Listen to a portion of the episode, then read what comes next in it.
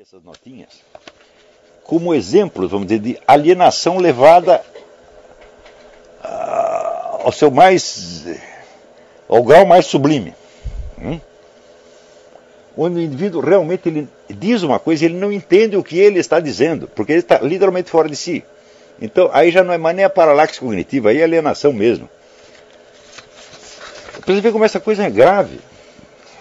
Eu não estou falando para descer o cacete dos caras, não, isso não é questão de descer o cacete. Você, tá, nós estamos vendo aqui uma tragédia, eh, tragédia é, cognitiva, psicológica e moral. Então, eu vou ler primeiro do Richard Dawkins, que é o mais simplesinho, né?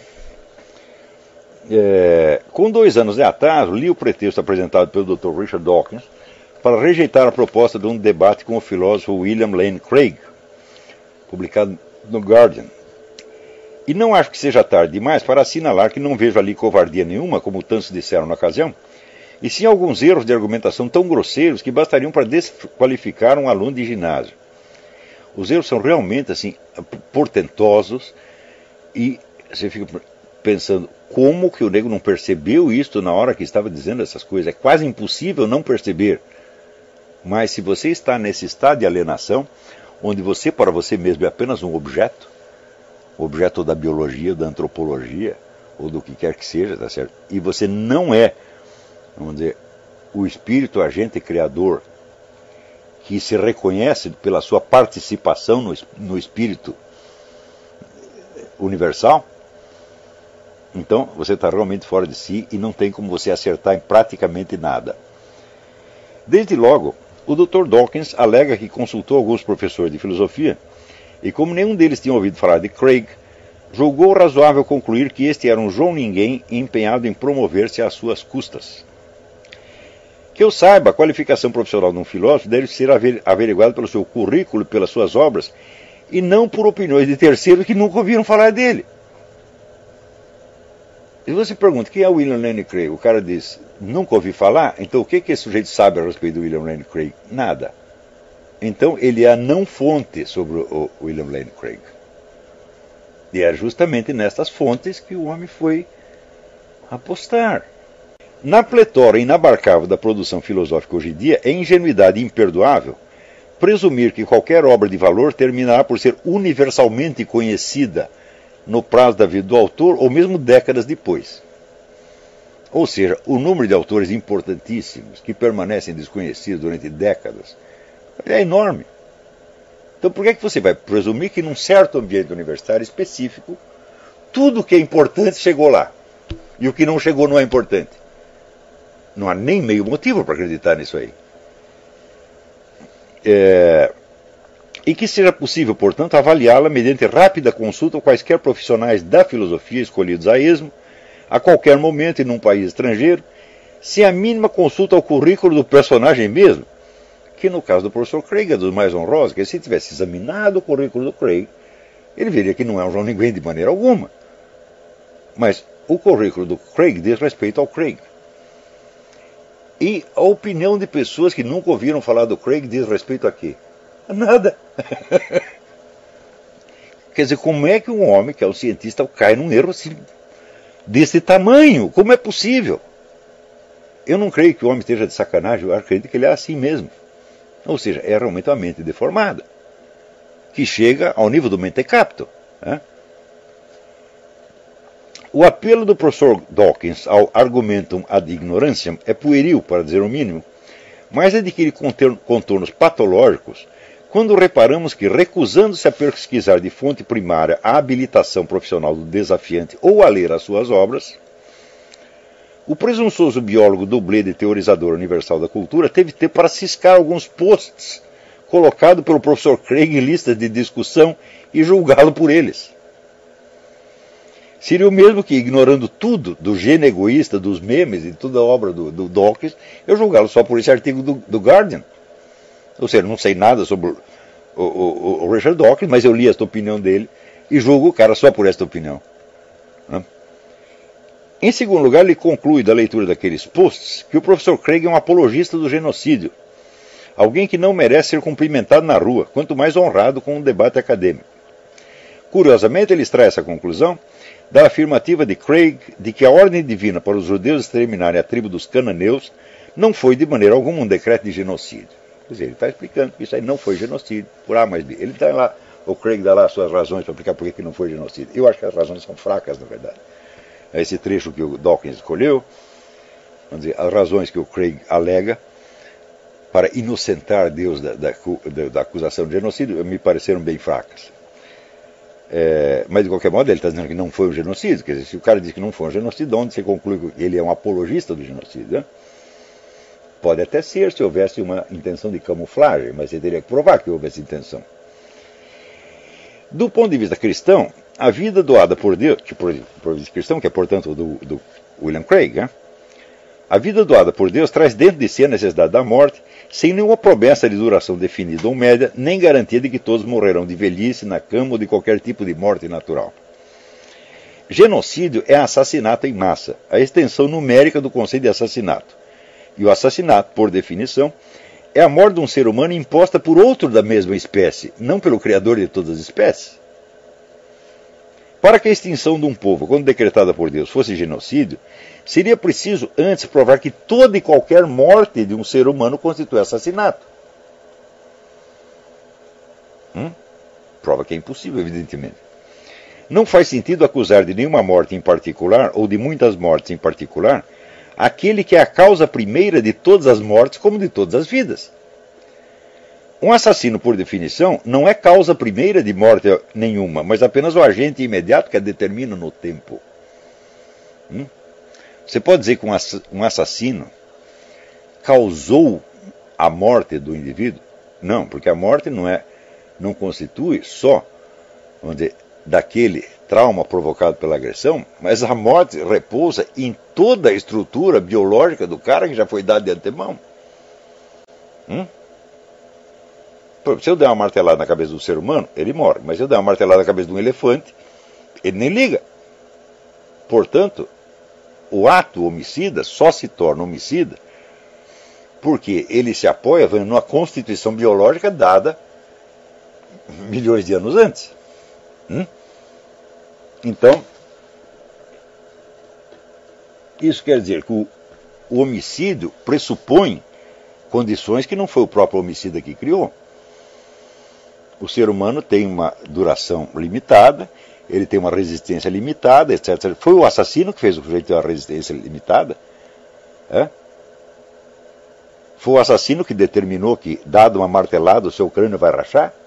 Não, ele só deu a martelada, não foi ele que fez o crânio com essa fragilidade. Então, o assassino não é jamais a causa primeira da morte. A causa primeira da morte é a própria vida,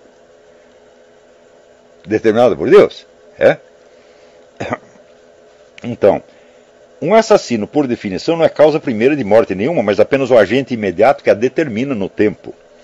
Acusar Deus de homicídio ou de genocídio é antropomorfizá-lo mais do que se permite em História da Carochinha. Não foi este o argumento que o professor Craig usou, mas com toda certeza ele não ignora esse aspecto da questão. Ele usou um outro argumento que me pareceu mais fraco. Hein? Já do ponto de vista ateístico, que é o do Dr. Dawkins, faz menos sentido ainda afirmar que Deus não existe e em seguida acusá-lo de homicídio, genocídio ou qualquer outro delito. Daquilo que não existe não pode cometer crime algum. Pela mesma razão, não cabe acusar de apologia de genocídio a defesa de Deus, tal como empreendida pelo crente de qualquer religião. Deus não existe, portanto, ele não pode cometer genocídio. Portanto, aquele que defende Deus não é um apologista do genocídio, mas apenas um apologista de Deus. De um Deus que não existe, segundo Dawkins. É? Ou seja, se você fala bem de um Deus que não existe, é? como que você pode se tornar apologista de genocídio se aquilo que não existe não pode cometer genocídio algum? Isso é um erro de lógica assim, do nível do mentecapto. É? Não é um erro de lógica comum que você possa aceitar uma distração de um filósofo. Não, não, não. Isso é burrice mesmo. É? Tudo que Dawkins poderia legitimamente fazer, na sua própria perspectiva, seria acusar de genocídio os judeus. Acrescentando a isto o agravante de que justificam, mediante o apelo à autoridade de um Deus inexistente, o crime que eles próprios cometeram. Então ele estaria acusando não Deus, e nem o apologista de Deus, Mas os judeus, vocês fizeram um genocídio, foram lá, mataram todos os cananeus e inventaram essa história de que um Deus inexistente foi que mandou vocês fazerem. Então estaria acusando o quê? Os judeus, não Deus. É? Então, e se a culpa não é do Deus inexistente, muito menos pode ser do apologista de um Deus inexistente. Hum? Mas se ele fizesse isso, seria por sua vez acusado de antissemita, o que não ia pegar nada bem. Mas lhe valeu, portanto, forçar a lógica e acusar William Lane Craig de apologista do genocídio. Se nem num assunto tão simples e num artigo tão curto o Dr. Dawkins é capaz de alinhar dois argumentos, sem cair em dois sofismas tão bobos, que grande performance deveria temer dele num debate sobre matéria mais ampla e complicada? Não acredito que o Dr. Dawkins seja um covarde, pois ele já se expôs valentemente a tantos vexames e continua aceitando debates sem jamais ter vencido um deles. Mas já tive muitas provas da sua inépcia intelectual formidável, a qual, se aparece tão nítida num mero artigo de jornal, brilha ainda mais fulgurante nas suas grandes teorias. Então, é isso aqui. O Richard Dawkins não é um gênio. O General Dawkins não é um cientista de respeito, ele é um bobo. Hã? E erros desse tipo estão, se estão no artigo de jornal, estão na teoria dos memes, estão na teoria do gênio egoísta, é tudo assim. Dizer, é um raciocínio tosco. Hã? Vamos dizer, adornado por uma multidão de dados científicos que impressionam os basbaques. Mas quando você vai ver, o fundamento lógico da coisa é de uma tosquice assim, deplorável. Então não é para ter raiva do Dr. Dox, a gente fica com dó dele, fala, coitado. Quer dizer, não é à toa que em todos os debates ele apanha. Ele não é capaz de sustentar uma posição. Então, é simplesmente um incapaz. Vejamos outro exemplo pior. Wittgenstein diz que não existe a linguagem enquanto tal, mas somente jogos de linguagem arraigados numa atividade determinada e numa situação concreta. Como foi possível enxergar uma grande descoberta filosófica numa banalidade que todo estudante de retórica antiga conhece de cor salteado, é algo que para mim permanece um mistério. Mas os retóricos antigos, que diziam, por exemplo, o famoso ditado, duos idem dicunt non est idem. Se duas pessoas dizem a mesma coisa, não é a mesma coisa. Ou seja, está tudo ligado a uma situação, uma atividade determinada. Em suma, é um jogo de linguagem, como diz o, o, o Wittgenstein. Mas os retóricos antigos nunca chegaram ao ponto de negar que a variedade das situações de discurso e dos usos linguísticos ligados a cada uma, é, perdão, tá, de afirmar que a variedade das situações discurso e dos usos ligados a cada uma negasse a existência da linguagem em geral. Ou seja, eles sabiam que existiam esses jogos de linguagem, mas não quer dizer que existam só eles e não a linguagem em geral. Se a linguagem é um universal abstrato, que obviamente não pode existir em si mesmo, mas só nas linguagens ou jogos de linguagem que a exemplificam, negar-lhe toda existência seria proclamar que as espécies existem sem o gênero que as unifica. Então, neste caso, todo discurso sobre a linguagem, inclusive o dizer que ela se compõe só de jogos de linguagem, se tornaria impossível. E isto é o grande, é o homem do tractato lógico-filosófico. Né? Saber se este, isso é o gênero, existe em si mesmo, ou só existe in voce, isso é na palavra, né?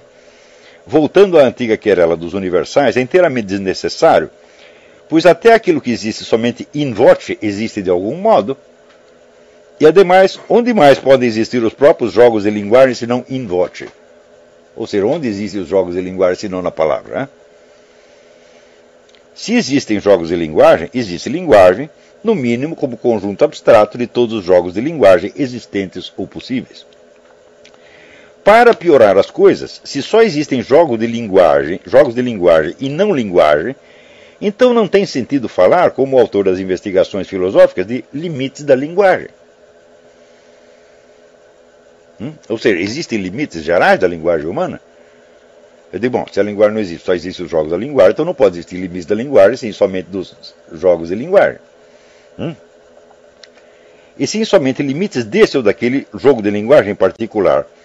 Mas, em primeiro lugar, seria somente uma redundância, de vez que cada jogo de linguagem não consiste em nada mais do que nos limites que o distinguem de outros jogos. Se você dizer que um jogo de linguagem é limitado, é a mesma coisa que dizer este jogo de linguagem é somente este jogo de linguagem e não outro. Que é uma, evidentemente é uma redundância, uma bobagem. Né? Cada um deles é limitado por definição. Por outro lado, é óbvio que das limitações dos jogos de linguagem não se pode deduzir nenhum limite da linguagem em geral, pois o que caracteriza esta é justamente a possibilidade que a define de criar novos e novos jogos de linguagem para um número ilimitado de situações diferentes. Se cada jogo de linguagem está ligado a uma situação específica, a uma atividade específica, então quantas atividades específicas e situações específicas existirem no mundo terão o seu próprio jogo de linguagem. Portanto, existem jogos de, jogos de linguagem em número ilimitado e crescente.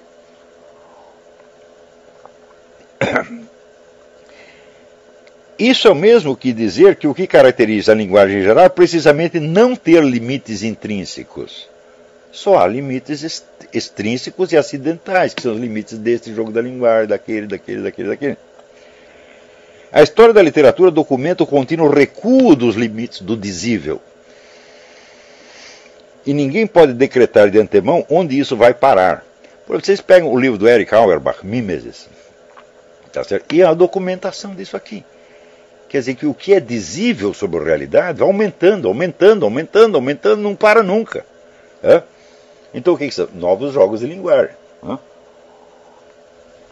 Para novas situações e novas atividades, etc, etc, etc. E o que, que é isso? Isso é a linguagem. Então o que é que a linguagem?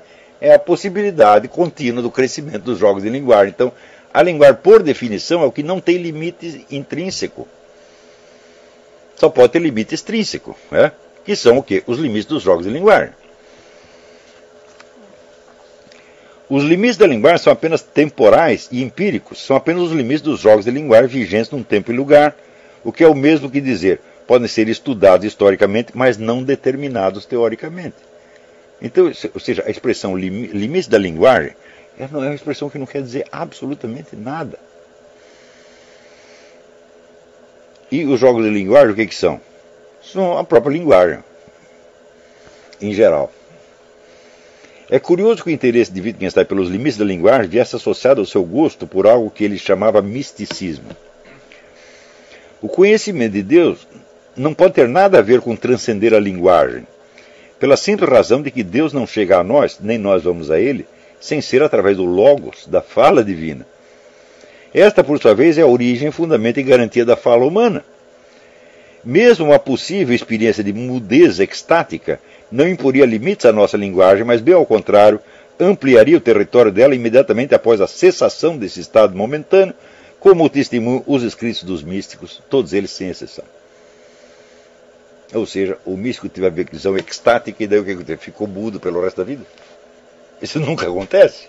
É? Então, quando termina a mudez extática, o místico começa a falar. E ele começa a dizer coisas que antes ele não conseguia dizer. o mergulho no Logos revigora e fortalece a fala humana em vez de tolhê-la. O interesse por mística, sem o correspondente interesse pela religião, só pode mesmo resultar no estereótipo, onde a experiência interior do místico é confundido com a sua aparência exterior de mudez extática. Então é uma mística da nova era, tá não é uma mística para valer.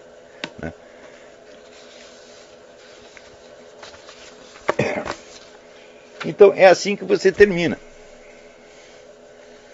Quer dizer, o Wittgenstein é menos que o Dawkins, evidentemente. Né? O Wittgenstein não era tão burro quanto o Dawkins. Né? O Wittgenstein era confuso, mas não era burro. Mas o Dawkins é burro, realmente. Né? E um neguinho que recusa, vamos dizer, a intimidade do espírito, e que em seguida diz, eu não acredito em Deus, é, bom, ele está cerrando o lugar em que está sentado. Quer dizer, você se recusa a experimentar uma coisa e você diz em seguida que a experiência não existe. Então é, é um discurso que não faz sentido realmente.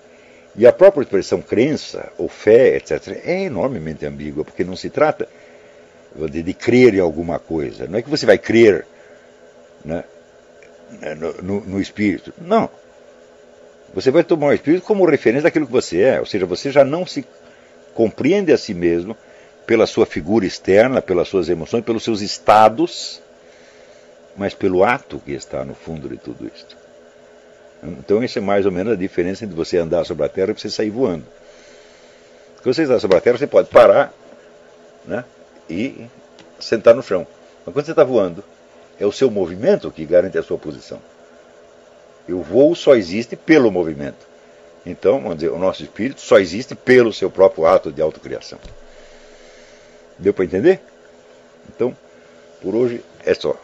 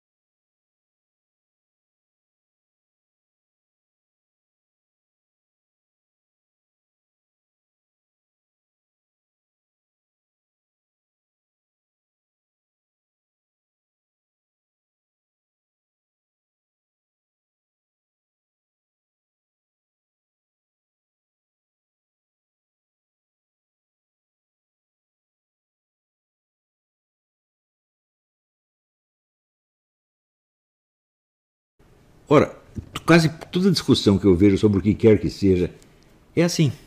No Brasil é tudo assim. As pessoas não têm noção da dificuldade de conceber os objetos dos quais elas estão falando. Então, por exemplo, eu estava vendo este é, conferência desse professor Lobauer e ele defendendo lá a Agenda 2030 da, da, da ONU. Dizendo, vocês não sabem o que é, porque vocês não leram. Está aqui, então eu vou ler, tem aqui esses objetivos. Né? Alguém pode ser contra os objetivos, são todas coisas boas. Né? Eu digo, ó, vamos começar. O que, que é uma agenda? Hum? É uma lista de coisas que você pretende fazer. Não é isso? E qual é o objeto sobre o qual você vai agir nessa agenda? Você diz é o planeta. Mas é o planeta fisicamente só? Não, não é. É o planeta cheio de gente. E de gente que está 24 horas por dia agindo e fazendo alguma coisa. Tá Cada um fazendo aquilo que passa pela sua cabeça e com os seus objetivos pessoais e grupais, etc, etc. Uma confusão imensa. Como é que alguém pode agir sobre isso? Existe o que se chama ação global é claro que não existe nenhuma ação global. Não, nunca existiu, não existe e nunca vai existir. Então, o sujeito que se propõe uma ação global, primeiro, o senhor não sabe o que está falando. Hum? Segundo, a ideia de você propor objetivos planetários que devem, portanto, afetar o planeta inteiro e mais todos os seus habitantes dentro de um prazo, pressupõe o poder de determinar o curso da história. Hã? E qual é a possibilidade de determinar o curso da história? Será que esse seu Christian Lobauer algum dia pensou sobre a pequena dificuldade que existe em determinar o curso da história? Claro que não pensou. Hã? Porque ele está partindo do princípio de que existe uma entidade internacional que tem esse poder. Ora, se a elite globalista inteira tivesse esse poder, ela já teria realizado o seu objetivo de governo global, que era estava marcado para a década de 80 do século passado. É isso. Ora, a ação, toda e qualquer ação, exige como condição prévia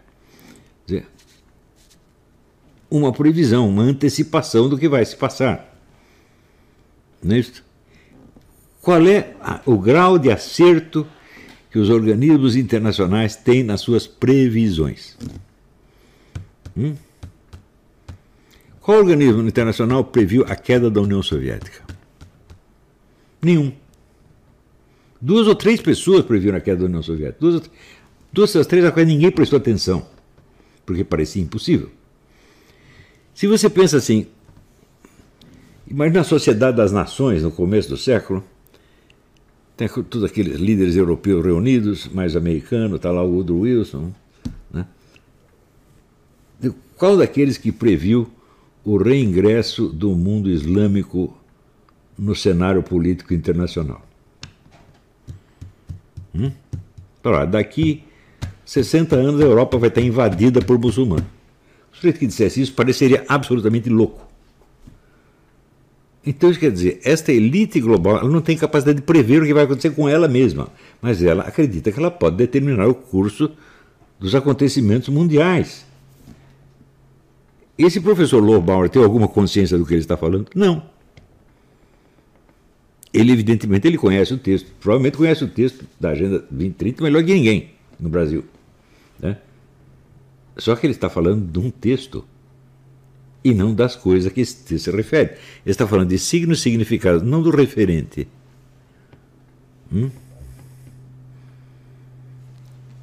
Então, quando você fala, por exemplo, eliminar a pobreza, Existe alguma maneira absoluta de você medir a pobreza? A pobreza, evidentemente, se refere a algo que lhe falta. Não é isso? Quanto que precisa faltar para o sujeito ser um pobre? Aqui nos Estados Unidos precisa faltar muito mais. Mas, por exemplo, se o sujeito não tiver um carro aqui, ele já é um pobre. Ele não sobrevive sem um carro aqui. Né? Você não tem transporte público, porque todo mundo tem carro, tem quatro, cinco carros, você não tem nenhum. Né? Agora você imagina você medir, pega um cara lá da, da, sei lá, da Zâmbia e vai medir a pobreza dele nesses termos. Hum? Bom, aqui nos Estados Unidos, se você não troca de carro todo ano, você já é um pobre, porque já repararam que você não trocou de carro, então já tinha no seu crédito, porque acham que você não tem dinheiro para pagar. Bom, você já caiu de classe social só por não ter trocado de carro. Então, assim, entenda que o aumento da riqueza global muda completamente o significado da palavra pobreza, o referente da palavra pobreza. Não o significado, talvez, mas o referente da palavra pobreza. Então, quando se fala eliminar a pobreza, você está dizendo uma coisa impossível. Não? Jesus Cristo disse sempre haverá pobres entre vós. Você acha que Jesus Cristo era burro e não sabia que existiam várias modalidades de pobreza diferentes de lugar para lugar? É? Será que ele achava que, sei lá, João Batista no meio do deserto era tão pobre quanto, vamos dizer, um, um operário romano desempregado? Será que ele achava que era a mesma coisa nos dois casos? Não, é? Isso quer dizer que a existência da pobreza é um elemento constante da experiência humana, assim como a existência da riqueza. E a existência de conflito entre pobreza e riqueza é outro elemento constante. Ele não vai se eliminar nunca. Porque a pobreza não é uma coisa, vamos dizer, uma quantidade definida.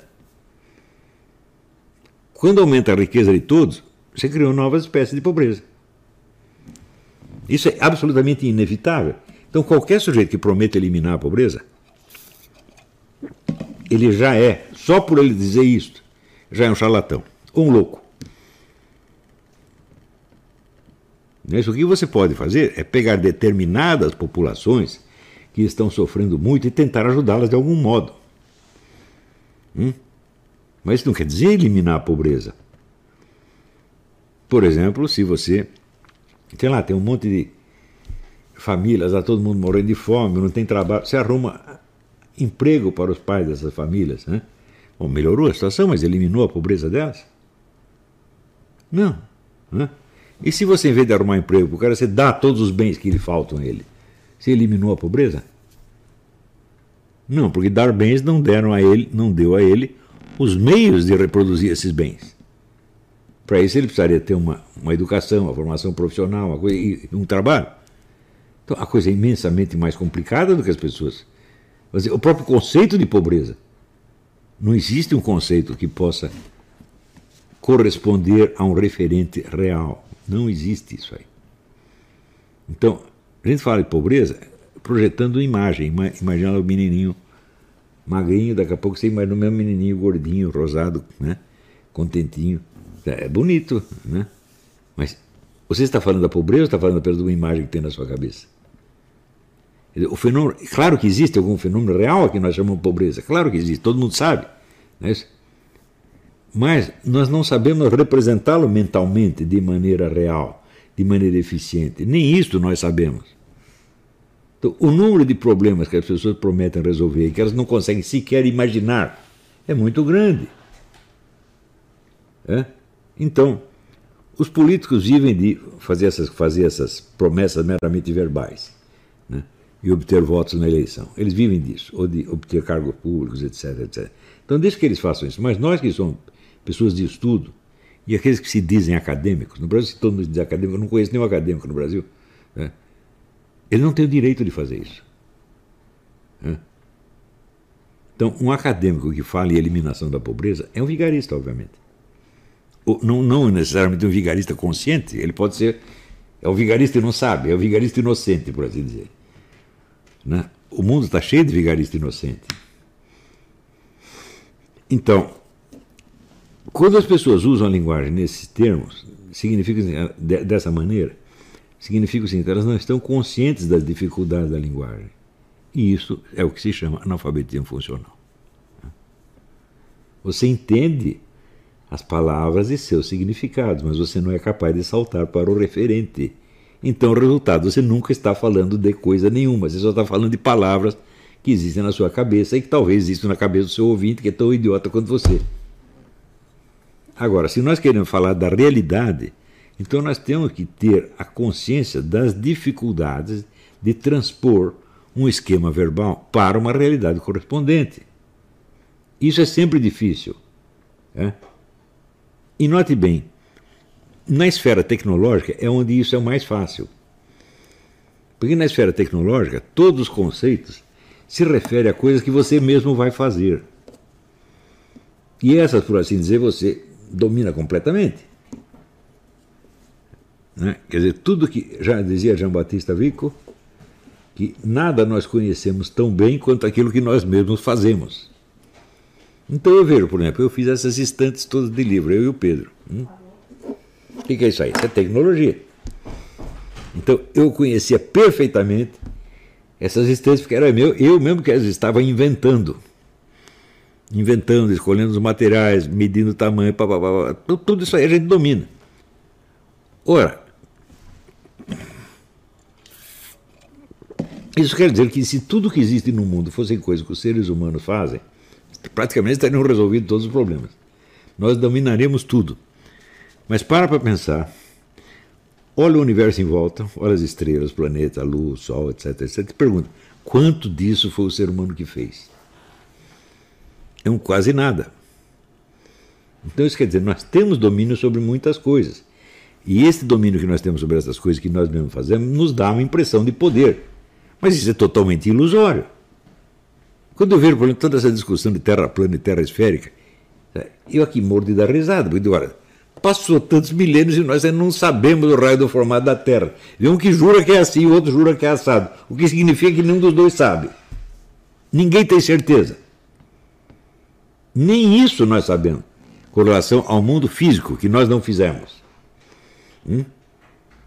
Então, daí os três, bom, aqui nós fizemos uma, uma máquina fotográfica Nikon P1000, papapá, bom, isso aí você entende, você sabe o que é, foi você que fez, ou outro parecido com você que fez. Então, isto aí você domina. Agora, bom, me diga, use isso aí e resolva o problema do formato da Terra. Eu até hoje não vi um único argumento a respeito disso que não pudesse ser contestado de algum modo. Então, irmão, também aqui, esse é outro. Eu acho que o único ignorante do planeta Terra sou eu, porque todo mundo sabe essas coisas, só eu que não sei. Outro formado da Terra, tem um que sabe, outro também sabe. Evolução, tem um que sabe, tem outro que não sabe. Se tem vida fora dos, dos outros planetas, todo mundo sabe, eu não, só eu não sei. Né? E assim por diante. Então, a base de toda a formação superior é a consciência de ignorância, gente. Se Aristóteles escreveu um livro que se chama Questões ou Perguntas, que são milhares de perguntas para as quais ele não tinha resposta e a maior parte das quais não tem resposta até hoje. Eu sugiro que vocês deem uma olhada. Ninguém vai ler a lista inteira das perguntas, é claro que não vai. Nem eu. Eu li algumas. Né? De vez em quando eu vou lá, abro, leio mais uma. Né? Cada vez que eu abro, levo mais um susto. Falo, pô, eu nunca tinha percebido que eu não sabia isto. Aristóteles percebeu. É? Então, quando eu falo do mapa da ignorância, o mapa da ignorância é o que você, falta você saber para você entender aquilo que você já sabe. Tem muita coisa que você já sabe, mas preste bem atenção. Você está sabendo no plano puramente verbal. Você só sabe lidar com as palavras e os significados. Você não é capaz de conceber o referente. Todos os conceitos da ciência social e da ciência política, todos eles são coisas que só podem ser concebidas como sistemas de contradições, sistemas de dificuldades. Porque elas só existem assim. Elas não existem como coisas, né? como objetos. Né? Eu pego, sei lá, um objeto qualquer, está aqui um cinzeiro. Né? Muito bem. Ele não existe como contradição. Ele existe como presença física. Ele tem uma forma. Né? A forma dele não é problemática, ela está estável. Ele não vive se destruindo, ele não vive é, como é que se diz, é, lutando contra a sua própria substância. Não é isso? Mas tudo o que é da ordem social, cultural, histórica, humana, política, tudo só existe assim. Então, quando você pergunta para o sujeito o que, que é, qual é o conceito que ele tem de algo que ele está dizendo, se ele for um sujeito honesto, esperto, um verdadeiro acadêmico, ele explorar para você a forma de um problema. Porque aquele objeto que ele está escrevendo é um problema. Todos os objetos da ciência social são problemas. Todos os objetos das ciências humanas só existem como problemas. Se eles existem como coisas, então não fazem parte da ciência social, nem da ciência humana, mas das ciências naturais. Estão entendendo? Quer dizer, você para fazer, fazer, saber o que é uma vaca, bom, você não precisa defini-la como um problema. Mas a vaca tem alguma existência também na ordem humana. E ela já começa a ser um problema aí. Porque a vaca é uma coisa para você comer ou é um objeto sacro no qual você não pode tocar? Começou o problema aí, né? Quer dizer, você achava que sabia o que era uma vaca, uma coisa tão óbvia, mas agora já complicou. Quer dizer, a vaca aqui na Índia não é a mesma coisa. E mesmo na Índia, entre os muçulmanos e os hinduístas, não é a mesma coisa. Então, de você pensar, bom, muito bem, e a vaca como objeto da ordem econômica? Digo, bom, aí também a coisa complica, porque a vaca como fator da ordem econômica se mistura com a vaca como fator da ordem religiosa também.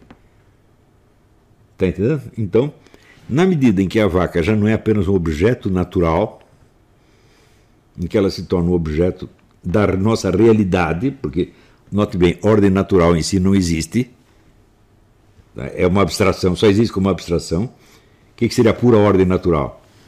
Né? É o mundo físico sem a presença e a ação humana. Nós conhecemos isso, alguém viu isso? Nunca vimos. Nunca vimos isso, nunca ninguém viu isso. Né? Talvez só Adão, né? o primeiro homem, então Deus botou ele lá. Então ele viu um mundo onde nenhum ser humano tinha tocado, ele era o primeiro. Nós conseguimos imaginar como era o mundo tal como Adão ouvia? Não, claro que não. Então, note bem, quando fala ordem humana e ordem natural, são abstrações.